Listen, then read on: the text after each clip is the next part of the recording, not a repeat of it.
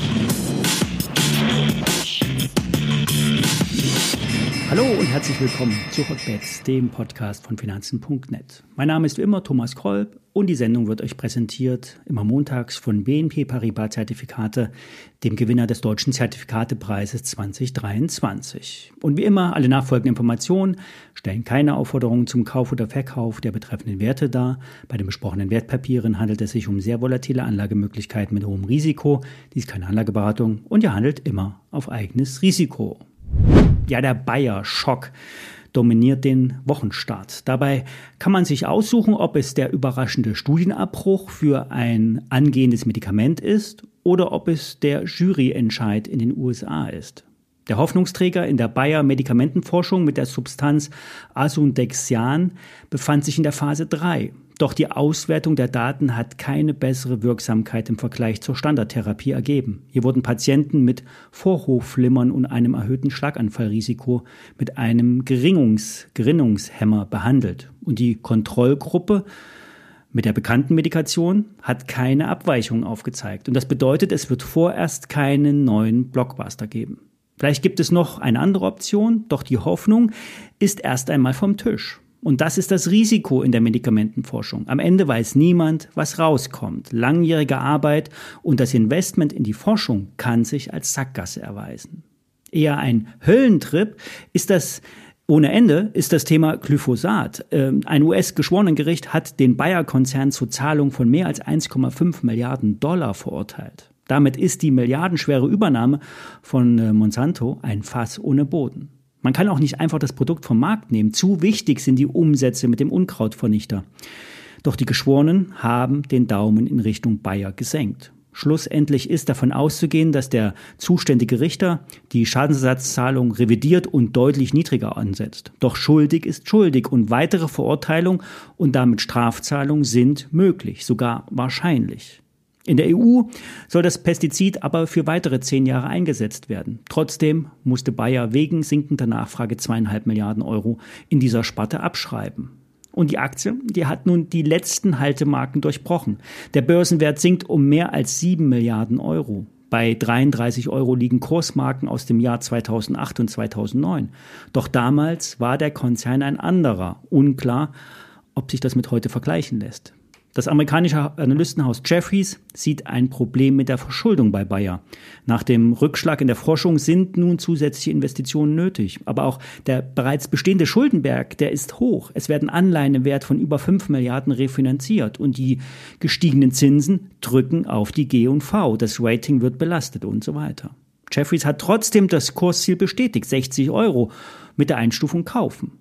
Die britische Investmentbank Barclays hat nach dem Studienabbruch die Aktie abgestuft. Das Rating lautet nun neutral. Das Kursziel wurde von 65 auf 40 Euro gesenkt. Und jetzt ist der Druck am maximalen Level für den Bayer-Vorstand. Die Abspaltung von Geschäftsbereichen bleibt eine Option. Aber mit dem Kursverfall verwehrt, verfällt aber auch der Wert der Assets immer weiter. Eine Spirale, die sich immer weiter dreht. Wer auf dem Niveau kaufen will, sollte das nur in Tranchen machen. 33 Euro ist ein Schnäppchen. Doch eine zweite Welle morgen oder im Wochenverlauf ist möglich. Entscheidend ist auch der Gesamtmarkt und wie der Verlauf die nächsten Tage abläuft. Waren die letzten Woche, war die letzte Woche wirklich, waren da echte Käufer am Werk oder waren das nur Eindeckungen am Terminmarkt? Der DAX darf jetzt nicht mehr unter 15.600 Punkte fallen. Bis dahin ist es immer noch eine Konsolidierung, eine normale Konsolidierung darunter eher nicht mehr. Dass Stars auch fallen können, zeigt sich bei OpenAI. Der Gründer und Visionär Sam Altman wurde rausgeworfen. Da half auch nicht der Druck vom Geldgeber Microsoft, wenn, auch wenn man über 49 Prozent der Anteile hält.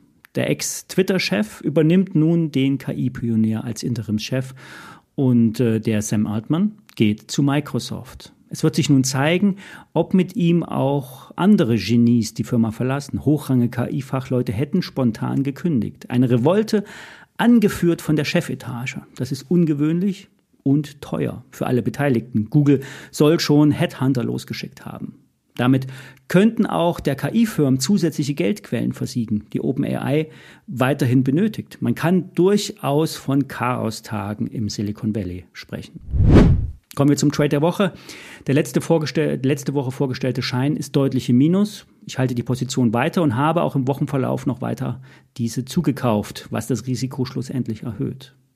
Wer dem Kursanstieg nicht traut und auf eine Konsolidierung setzen will, muss einen anderen Schein nehmen, einen, der stärker im Geld ist und länger läuft. Der Discount Put mit der WKN Paula Emil 1 Martha Wilhelm Siegfried läuft bis Ende Juni 2024. Die Basis liegt bei 17.500 DAX-Punkten und der Floor bei 17.000 Punkten. Bleibt der DAX am Bewertungstag unter 17.000 Punkten, werden 5 Euro ausbezahlt.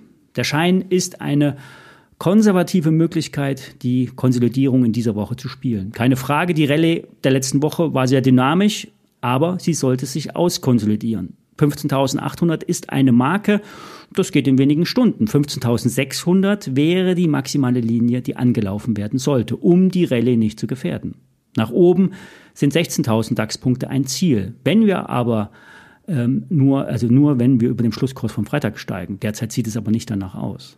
Morgen kommen dann noch Zahlen von Nvidia. Die Chipbestellungen aus China sollten ungebrochen hoch sein. Das weckt eine hohe Erwartungshaltung. Die Experten gehen davon aus, dass es eine ungebremste Nachfrage bei Nvidia gibt. Nur die Frage der Bewertung ist nicht ganz so überzeugend.